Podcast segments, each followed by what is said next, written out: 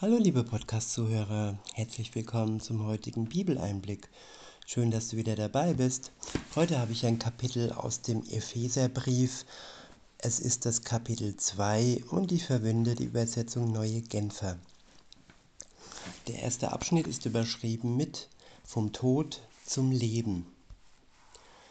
Ab Vers 1 heißt es, auch euch hat Gott zusammen mit Christus lebendig gemacht. Ja, wir werden lebendig durch Jesus Christus. Ein Leben ohne Gott ist ein Leben im Tod. Wir leben, ja, so wie es uns äh, Hollywood zeigt, als lebendige Tote sozusagen, als Zombies. Wir leben zwar wir funktionieren zwar, wir funktionieren ferngesteuert, wir tun, was andere tun, wir tun, was ja, der Herr dieser Welt uns auferlegt. Und mit dem Herrn dieser Welt ist nicht Gott gemeint, nein, damit ist der Teufel gemeint, der noch die Herrschaft hat und der noch versucht, so viele Menschen wie möglich in den Abgrund zu reißen aber Gott ist da. Weiter heißt es, ihr wart nämlich tot, tot aufgrund der Verfehlungen. Tod aufgrund der Verfehlungen und Sünden, die euer früheres Leben bestimmten. Ihr hattet euch nach den Maßstäben dieser Welt gerichtet, und ward dem gefolgt, der über die Mächte der unsichtbaren Welt zwischen Himmel und Erde herrscht, jenem Geist, der bis heute in denen am Werk ist, die nicht bereit sind, Gott zu gehorchen. Ja, in uns ist ein Geist am Werk. Die Frage ist, welchem Geist wir denn Steuer das Steuer überlassen über unser Leben. Den Geist dieser Welt, der uns in den Abgrund zieht, oder dem Geist Gottes, den wir aufgrund des Glaubens von Gott geschenkt bekommen und der uns zu Jesus hinzieht und der uns ins ewige Leben bringt, der uns ins Paradies zieht, und vom Abgrund fernhält.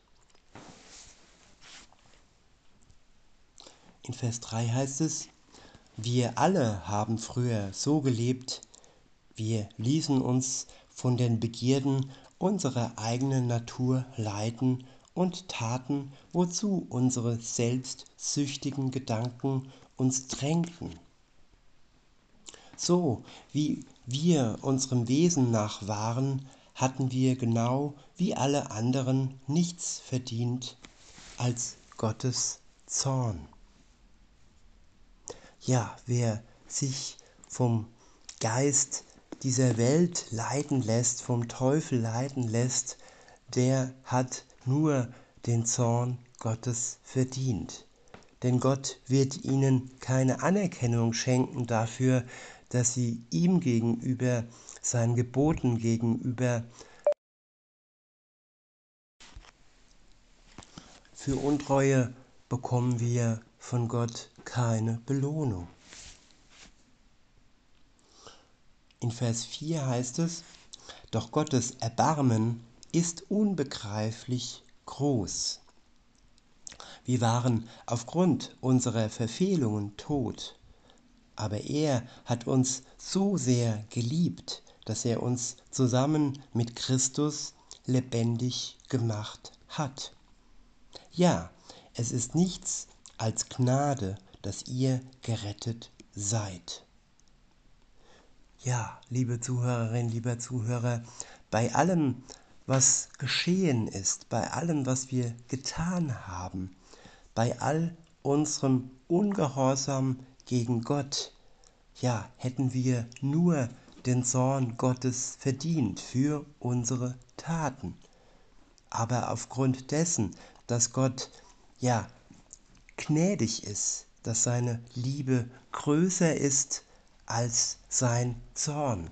Sein Zorn ist nur von kurzer Dauer. Er dauert nur so lange, bis wir bußfertig werden, bis wir einsehen, dass das, was wir taten, Gott verletzt hat, dass das, was wir taten, uns von Gott getrennt hat. Unsere Sünde ist ja keine Macht, die Gott nicht beseitigen könnte. Wir müssen sie nur eingestehen. Wir müssen nur ja Reue finden und ihm sagen, dass es uns leid tut. Das ist das Einzige, was nötig ist, damit er in seiner Gnade uns erlösen kann, damit er uns befreien kann von der Last unserer Schuld. Und ja, es ist nichts als Gnade, dass wir gerettet sind. Weiter heißt es, zusammen mit Jesus Christus hat er uns vom Tod auferweckt. Und zusammen mit ihm hat er uns schon jetzt einen Platz in der himmlischen Welt gegeben, weil wir mit Jesus Christus verbunden sind. Ja, wer an Jesus Christus glaubt, wer mit ihm verbunden ist, der hat jetzt schon einen Platz in der himmlischen Welt, ja, sicher. Als Jesus zurück in den Himmel gefahren ist, hat er dies versprochen, dass er eine Wohnung bereit hält und ja vorbereitet für die, die an ihn glauben und die hier in der Welt zurückgeblieben sind und auf seine Wiederkunft warten. Und an ihn glauben und mit ihm verbunden sind. Das ist die Voraussetzung für die Wohnung in der himmlischen Welt. In Vers 7 heißt es, bis in aller Ewigkeit will er damit zeigen, wie, wie überwältigend groß seine Gnade ist. Seine Güte, die er uns durch Jesus Christus erwiesen hat. Noch einmal, durch Gottes Gnade seid ihr gerettet. Und zwar aufgrund des Glaubens. Ihr verdankt eure Rettung also nicht euch selbst. Nein, sie ist Gottes Geschenk. Ja, und sie ist das einzige und wahre äh, Geschenk, das wir ja, empfangen können von Gott. Und all diese Pseudo-Geschenke, die dann wieder mal an Weihnachten, sogenannten Weihnachten, ja, auf die Menschheit losgelassen äh, werden. All die Socken und all das, was es sonst noch gibt. Nein, es ist nur dazu da, dass es das wahre und einzige Geschenk Gottes, seine Gnade, verblassen lässt. Es ist Blasphemie sozusagen. Das Geschenk Gottes, das er aus reiner Gnade uns unsere Schuld vergibt das ist das wahre und einzige Geschenk, das wir ja hochhalten sollen und nicht unsere selbstsüchtigen Geschenken, Geschenke, die wir anderen machen. Ja, ich will nichts gegen Geschenke erzählen, aber wenn es da ja eine von Menschen gemachte Festigkeit gibt, die sich Weihnachten nennt und die mit Geschenken prahlt, aber nicht auf das einzige und wahre Geschenk Gottes hinweist, dann ist das eine Feier, die ich nicht mehr feiern möchte. Und so sieht es auch Gott. Er verabscheut all die Feste, die wir erfunden haben und sie, ja, sie weisen nur darauf hin, dass die Feste Gottes keine Gültigkeit mehr haben sollen.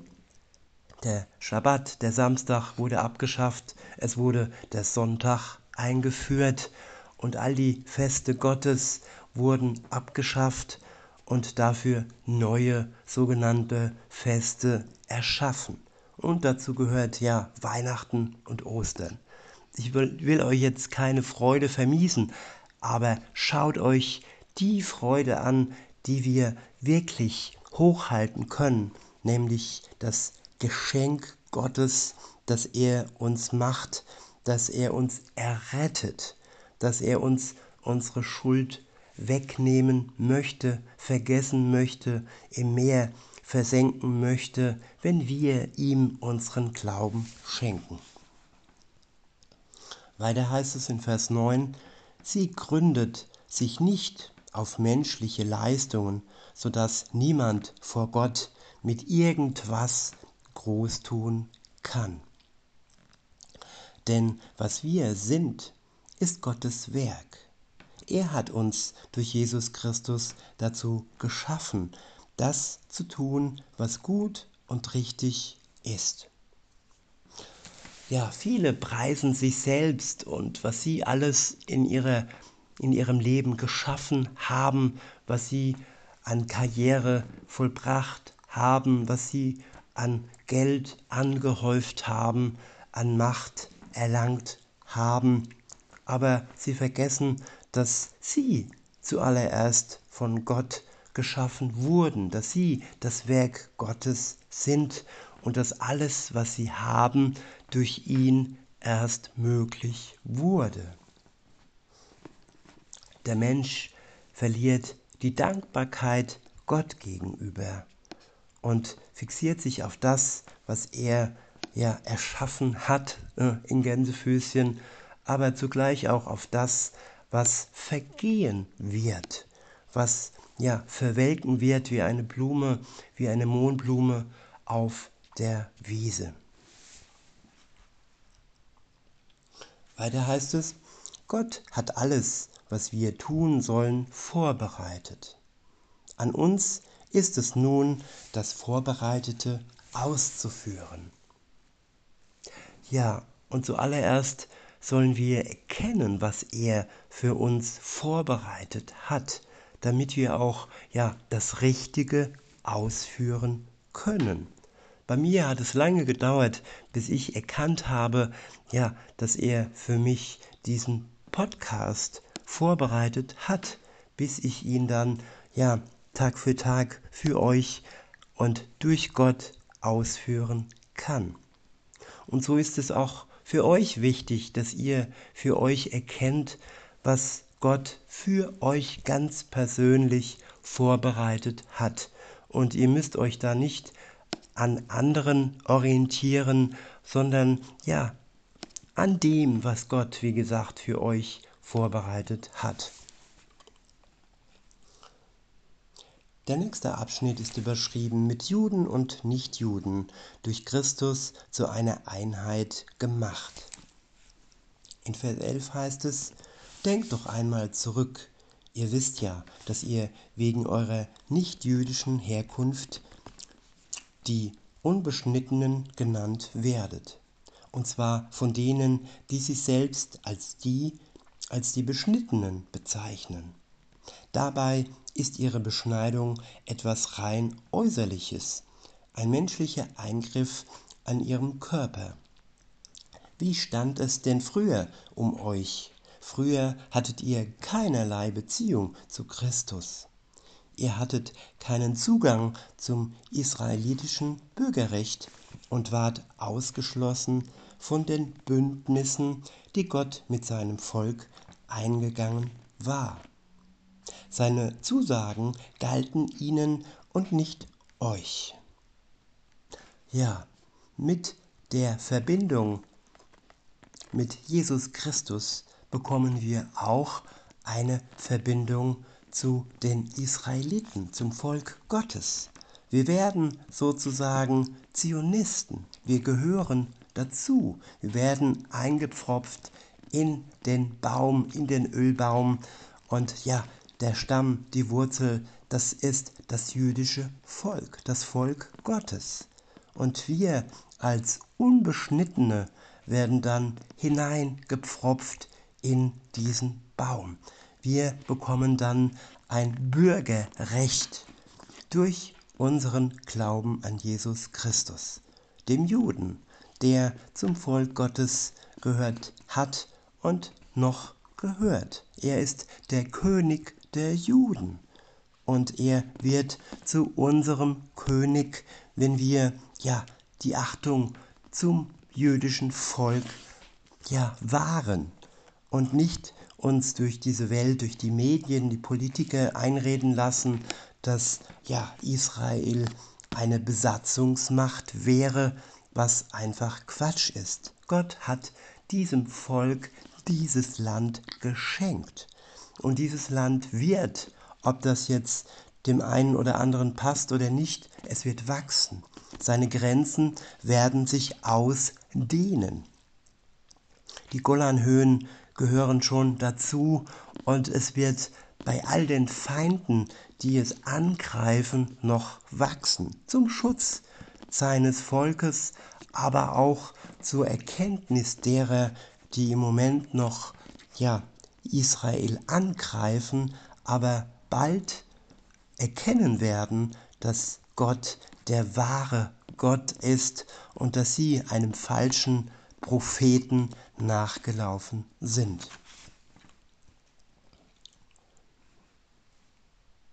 Weil ich wiederhole und fahre fort. Ihr hattet keinen Zugang zum israelitischen Bürgerrecht und ward ausgeschlossen von den Bündnissen, die Gott mit seinem Volk eingegangen war. Seine Zusagen galten ihnen und nicht euch. Euer Leben in dieser Welt war ein Leben ohne Hoffnung, ein Leben ohne Gott. Doch all das ist durch Jesus Christus Vergangenheit.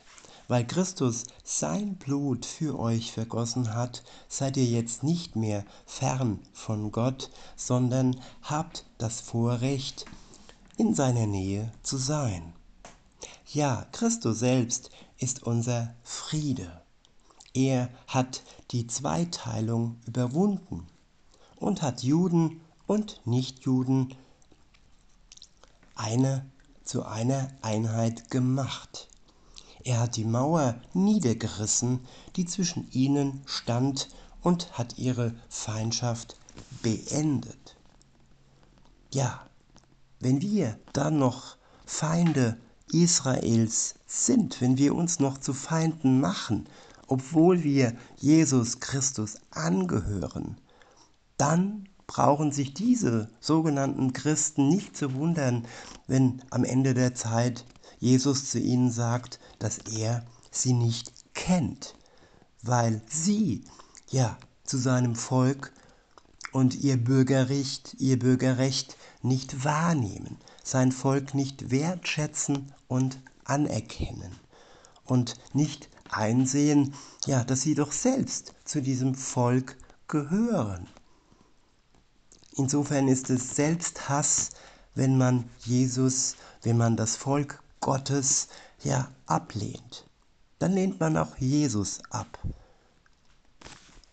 Weiter heißt es, denn durch die Hingabe seines eigenen Lebens hat er das Gesetz mit seinen zahlreichen Geboten und Anordnungen außer Kraft gesetzt. Sein Ziel war es, Juden und Nichtjuden durch die Verbindung mit ihm selbst zu einem neuen Menschen zu machen und auf diese Weise Frieden zu schaffen. Ja, hiermit ist das Gesetz gemeint, dass dem jüdischen Volk alleine alles gebührt und gehört. Durch Jesus Christus ist dieses Gesetz aufgehoben und ja, die Nichtjuden wurden hinzugeführt. Und ja, so ist der Bund ein neuer Bund, aber der alte Bund ist nicht aufgehoben. Der Kontakt Gottes zu seinem Volk ist nicht aufgehoben.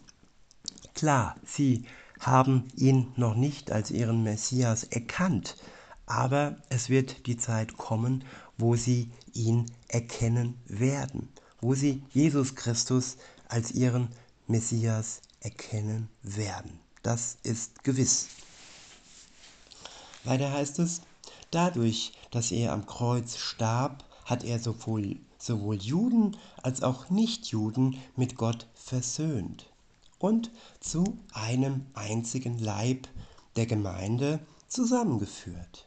Durch seinen eigenen Tod hat er die Feindschaft getötet. Er ist in dieser Welt in diese Welt gekommen und hat Frieden verkündet. Frieden für euch, die ihr fern von Gott wart, und Frieden für die, die das Vorrecht hatten, in seiner Nähe zu sein. Ja, das Vorrecht hatten, bis Jesus kam, die Juden. Aber nachdem Jesus gekommen ist, ist dieses Vorrecht auch, die, auch an die Unbeschnittenen gegangen. Sie wurden vereint, sie wurden versöhnt und der Weg der Zusammenkunft der Gemeinschaft wurde gebahnt. Und jetzt liegt es an uns, dass wir dies, was für uns vorbereitet wurde, auch in die Tat umsetzen. Dass wir nicht Spalter sind, sondern Versöhner. Dass wir ja das Volk Gottes die Juden nicht ablehnen, sondern ja, alle Hoffnung und alles Gebet ähm, ja, aktivieren, dass sie Jesus Christus als Messias anerkennen. Denn er ist für uns alle gestorben. Für die Juden zuallererst und dann auch für uns. In Vers 18 heißt es, denn Dank Jesus Christus haben alle, Juden wie Nichtjuden, durch ein und denselben Geist freien Zutritt zum Vater. Ihr seid jetzt also nicht länger Fremde ohne Bürgerrecht, sondern seid zusammen mit allen anderen, die zu seinem heiligen Volk gehören, Bürger des Himmels.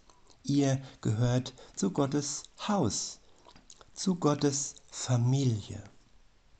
Das Fundament des Hauses, in das ihr eingeführt seid, sind die Apostel und Propheten und der Eckstein dieses Gebäudes ist Jesus Christus selbst. Ja, hier gehört eben alles dazu. Die Propheten des Alten Testamentes, die Apostel des Neuen Testamentes und der Eckstein Jesus Christus selbst. Alles ist sozusagen eine Einheit. In Vers 21 heißt es, er hält den ganzen Bau zusammen. Durch ihn wächst er und wird ein heiliger, dem Herrn geweihter Tempel. Durch Christus seid auch ihr in dieses Bauwerk eingefügt in dem Gott durch seinen Geist wohnt. Ja, wir sind zugehörig und durch Jesus Christus kannst auch du, liebe Zuhörerin, lieber Zuhörer, diesem heiligen Bauwerk zugehörig werden. Du kannst in dieses Bauwerk eingefügt werden, nicht durch deine Taten, sondern durch Gott in, seinem, in seiner Gnade und durch seinen Geist, der dann in diesem Bauwerk wohnt. In diesem Sinne wünsche ich euch noch einen schönen Tag und sage bis denne.